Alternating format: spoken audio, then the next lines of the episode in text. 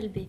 Nous nous retrouvons avec une nouvelle équipe pour trois thèmes des plus intéressants. Les actions lecture qui se sont ou vont se dérouler au collège par Capucine, Danae et Léa.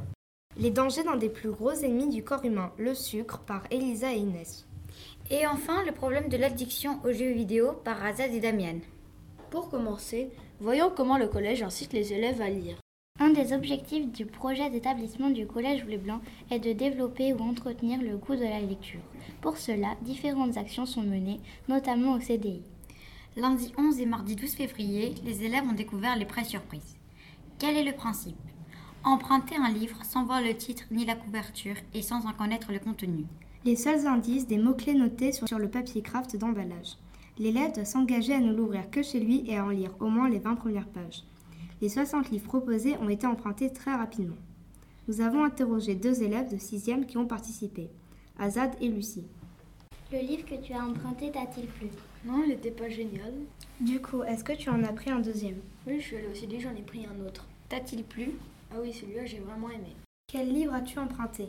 À la bibliothèque des citrons T'a-t-il plu? Oui, beaucoup. Le jeudi 14 février, des élèves et des adultes de l'établissement se sont rencontrés au CDI pour partager leur livre coup de cœur. Pour savoir comment cela s'est passé, interrogeons d'abord deux professeurs qui ont participé. Tout d'abord, Madame Ders. Quel livre avez-vous présenté?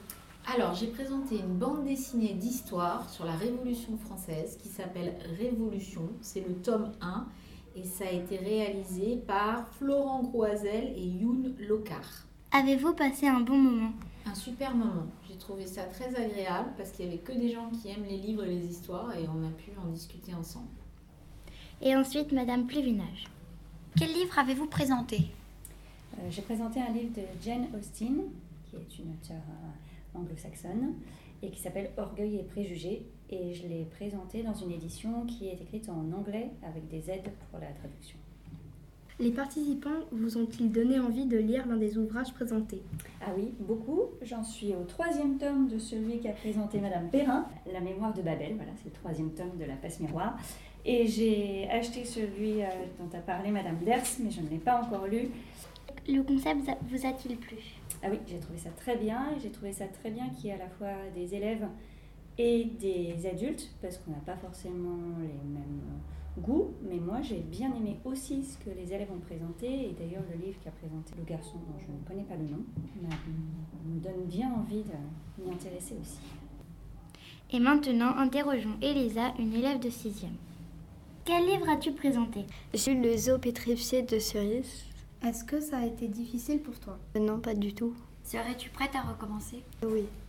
Une autre action autour de la lecture est prévue au collège. Il s'agit de lecture pour tous. En quoi cela consiste-t-il? Tous les jours, à la même heure, pendant une semaine, tout le monde lit pendant 10 minutes. Tout le monde? Oui, tous les élèves de la 6e à la 3e, mais aussi tous les personnels du collège. Et on peut lire ce que l'on veut? Tous les livres sont autorisés, sauf les manuels scolaires et pas de magazines. Et quand cela se passera-t-il? Une première semaine test aura lieu en juin et cela se reproduira l'an prochain. Merci les filles. Maintenant, intéressons-nous à la santé des élèves. Inès, quel goût préfères-tu? Le salé, le sucré, la mer ou l'acide? J'adore le sucré. Tu es comme la plupart des gens. Très tôt, les bébés sont plus attirés naturellement par le goût sucré. Mais je crois que notre corps a besoin de sucre, qui fait partie de la famille des glucides. Oui, mais le problème, c'est que nous en mangeons beaucoup trop. Sais-tu qu'en 1900, une personne consommait 1 kg de sucre par an, alors qu'aujourd'hui nous en mangeons 35 kg par an? Ça ne m'étonne pas, car le sucre se cache dans beaucoup d'aliments, même salés. Tiens, regardons les étiquettes ensemble. Combien y a-t-il de sucre dans 100 g de moutarde? 4 grammes. Et dans les petits pots 5,8 grammes. Dans le pain de mie? 7,7 grammes. Et regarde combien de sucre il y a dans le ketchup 20 grammes Eh bien dis donc, il faut se méfier. Oui, car le sucre a des conséquences sur la santé. Nous avons interrogé Mme Martin, professeure d'SVT, pour savoir quels étaient les risques d'une consommation excessive de sucre. Pourquoi le corps a-t-il besoin de glucides, donc de sucre? Notre corps a besoin de glucides pour fabriquer de nouvelles cellules, puisque les glucides participent à leur composition. Et surtout, les glucides constituent pour nos cellules la principale source d'énergie nécessaire à leurs activités.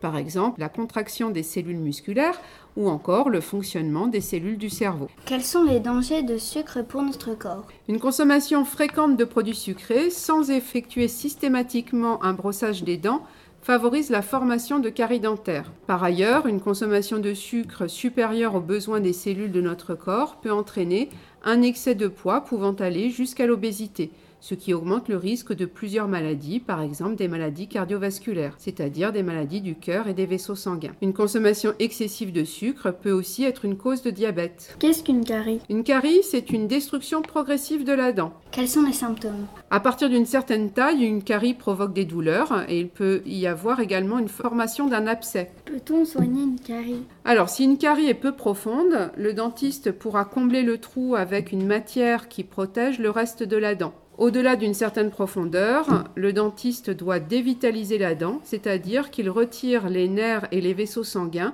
qui sont infectés par des bactéries. Après quoi, il comblera le trou. Il est important de savoir qu'une dent dévitalisée devient fragile, elle peut se casser. Est-ce qu'on peut prévenir l'apparition des caries? Oui, on peut limiter le risque de caries en se brossant les dents consciencieusement après chaque repas et en évitant les grignotages entre les repas. Des visites chez le dentiste sont également nécessaires, au moins deux fois par an, pour une vérification de l'état des dents et, si besoin, des nettoyages préventifs. Qu'est-ce que le diabète? Le diabète est un excès de sucre dans le sang de manière quasi permanente. Il existe différentes causes de diabète. La consommation excessive de produits sucrés en est une. Est-ce que ça se soigne? Il y a des traitements médicamenteux pour baisser le taux de sucre dans le sang, mais ils seront vraiment efficaces uniquement s'ils sont associés à une alimentation équilibrée et à une activité physique régulière. Alors pour conclure, je dirais que les meilleurs aliments sources de glucides sont les fruits, les légumes, les céréales et les tubercules, par exemple la pomme de terre, également les légumineuses, par exemple les lentilles. Mais dans les riches pays occidentaux, une grande partie des glucides consommés provient de produits industriels. C'est de ces produits industriels dont il faut se méfier. Il ne s'agit pas de les interdire, mais de limiter leur consommation. Merci. Merci. Et pour finir, restons sur le thème de la santé avec les jeux vidéo et l'apocalypse des neurones. Selon une étude réalisée par l'IFOP en 2018, 68% des Français jouent à des jeux vidéo. Selon Science et Avenir, 1 à 2% d'entre eux sont des joueurs addicts. Dans la plupart des jeux, des moyens sont mis en place pour que le jeu soit addictif. Le mouvement rapide d'un serpent venimeux qui te saute dessus, le son aigu d'un loup qui hurle au clair de lune et la présence de la couleur rouge qui est associée au sang. Instinctivement, ces éléments attirent notre attention car ils sont liés à la mort. La compétition est la notion la plus utilisée dans les jeux. Depuis toujours, l'homme cherche à se valoriser et à prouver qu'il est le meilleur. Pour cela, il a besoin de la compétition. La destruction de l'ennemi est la deuxième notion la plus importante du Battle Royale, car la satisfaction de savoir qu'on ne reverra plus cet ennemi devient plus importante à chaque élimination, et on sait que derrière son écran, ce joueur est frustré. Dans la plupart des jeux, la victoire est extrêmement valorisée et on a envie de rejouer à chaque victoire. Le temps passé devant les jeux vidéo peut causer aux addicts des déformations osseuses, une luxation des épaules et des crises d'épilepsie photosensibles. Il y a aussi des maladies, par exemple la Palmar PlayStation hydradenitis, causée par l'utilisation excessive d'une manette de console provoquant des lésions douloureuses sur la paume des mains et sur les doigts. Les problèmes scolaires, l'abandon du sport et de la vie familiale sont aussi des effets caractéristiques d'un joueur addict aux jeux vidéo. Les first-person shooters, jeux de tir à la première personne, sont vraiment mauvais sur le cerveau. C'est ce qui a été révélé dans une étude de molecular psychiatrie, une revue scientifique. Selon cette étude, trop jouer à ces jeux pourrait endommager certaines zones du cerveau. La zone la plus affectée serait une zone du cerveau responsable de la mémoire et du repérage dans l'espace, nommée l'hippocampe. À long terme, trop jouer à ces jeux pourrait même provoquer des maladies mentales graves car, de moins en moins utilisée, cette zone contiendrait moins de matière grise.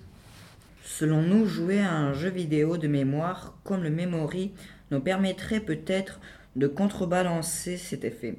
Mais n'oubliez pas de limiter votre temps de jeu. Merci. Et merci à vous, chers auditeurs.